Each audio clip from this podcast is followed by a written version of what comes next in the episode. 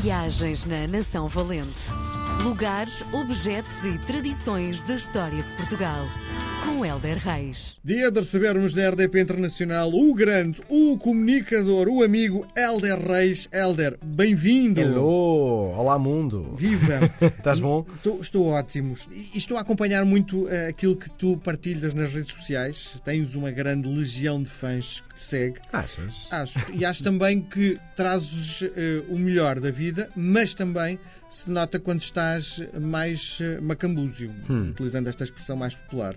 Isto é, Agora, quando estás numa atitude de autorreflexão, uhum. apetece-te dar longos passeios, uh, fazes caminhadas junto ao, ao, mar. Diz que faz bem à cabeça e também ao corpo. Mas uh, aquilo que passa, no fundo, é que as tuas viagens a pé junto ao mar, à água, são terapêuticas do ponto de vista emocional. Sim, eu, por norma, aliás, eu não me lembro de partilhar muita tristeza e muita angústia nas minhas redes sociais. Mas o teu passeio é claramente. É um passeio de saúde, sabes? Eh, eu estou a fazer um plano de transformação física e isso exige dieta, exige todos os dias um trabalho. Estás tão de... magro? Queres mais magreza ainda? Não, mas o meu objetivo não é ser magro, o meu objetivo é, é, criar massa muscular e fazer um trabalho que eu nunca fiz ao longo de 47 anos, uhum. uh, que é fortalecer os meus músculos. Estava, estava com muitas dores na minha coluna. Uh, e isso tudo era ausência de, de, massa muscular. E eu estou a trabalhar nesse sentido, portanto, estou a perder a massa gorda para ganhar uh, massa muscular. Estamos a trabalhar com que regularidade? Os passeios são diários, já Os passeios são diários e o trabalho de ginásio são duas vezes por semana. Uhum.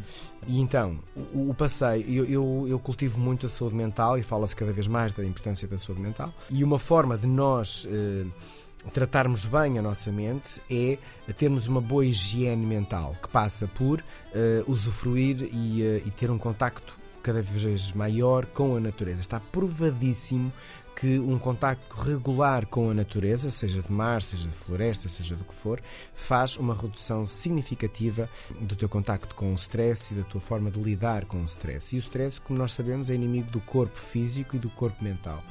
Um, e eu então uh, gosto de caminhar. Uh, mas, e... mas, é uma coisa que fazes sozinho. Isso faço faz, sozinho, isso sem faz música. muita confusão porque uh, parece que te queres isolar. E nós, não, nós não. vimos de uma época em que estivemos isolados e tu isolas-te naquela hora.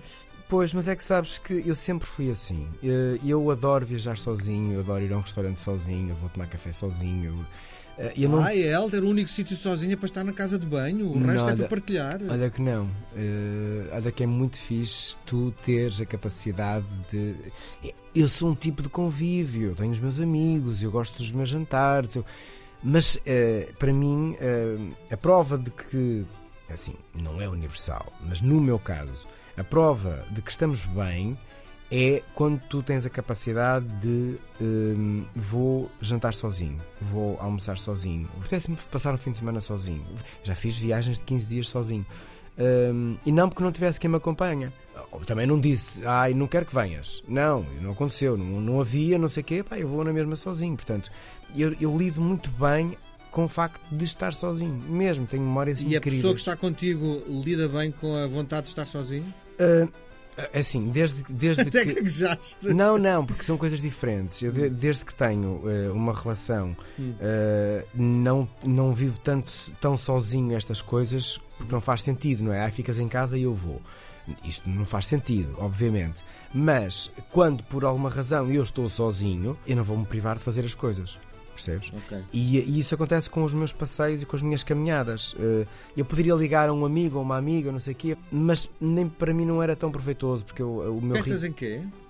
Pá, penso na vida, penso em nada, penso no mar, ou mar, uh, organizo o meu dia. Uh, olha, estou por ali. Nem música ouço, é muito raro ouvir música. Só quando está muito vento é que eu ponho os meus fones grandes, porque o vento é, é um estado que eu não gosto muito. Uhum. Uh, de resto, nem música ouço. Uh, ouço o mar, ouço as minhas passadas, a minha respiração e uma hora uh, já foi. Sim. E... Diz uma coisa, voltando atrás à, hum. à, tua necessidade de voltar ao ginásio, não sentiste grandes dores musculares? Eu sinto. É difícil. Sinto-me velho. Sim. Como é que tu te, eh, enfim, dás força para eh, continuar? Oh, eu sou uma pessoa muito resiliente e, um, e é difícil eu desmotivar-me e, e, desistir. Eu não me lembro de desistir de alguma coisa, honestamente. Uhum. Uh, Lembro-me de abrandar ritmo, de fazer outras opções. Olha, às vezes este não é o caminho, vou tentar por ali. Mas desistir daquela coisa ou daquela causa, não. Quando estou mais cansado, uh, abrando o ritmo de treino uh, e compenso uh, na alimentação. Percebes? Pronto, uhum. tento. tento não Tens cuidado com aquilo que comes? Tenho, tenho, tenho. Às vezes faço as minhas asneiras, que acho que é muito saudável, uhum. mas então tenho que comer uns chocolates. Uhum. E não devia. E não, não, podia mesmo, porque quem está a emagrecer não, não pode comer chocolates nem doces, essas coisas. Mas depois, por exemplo, hoje já tenho uma dieta limpa, já compensa o que, o que fiz ontem e, e pronto, uma pessoa vai assim equilibrando a balança. Muito bem. O que é que nos traz hoje na Nação Valente? Olha, trago-te eh, uma, uma história engraçada e também uma coisa, eh, uma observação e uma atenção, lá está, um, que é olhar os brasões das terras, são, são muito engraçados. Nós, nos programas diários, recebemos sempre, às vezes, agora acho que faz-se menos, mas o brasão da terra, claro que, que, não vamos pôr na sala, mas é algo interessante tu olhares e, e, e guardares, porque um brasão conta muita história. E então vamos até Leiria. E o brasão de Leiria é muito interessante olhar para ele e lê-lo que nem um livro, porque há lá eh, corvos e pinheiros, e tu, nós ficamos a perceber mas, Pinheiro okay. faz sentido, Pinhal-Leiria, não é? Lá está a história que vamos lendo, não é? Uh, e por favor, Pinhal-Leiria, preservem.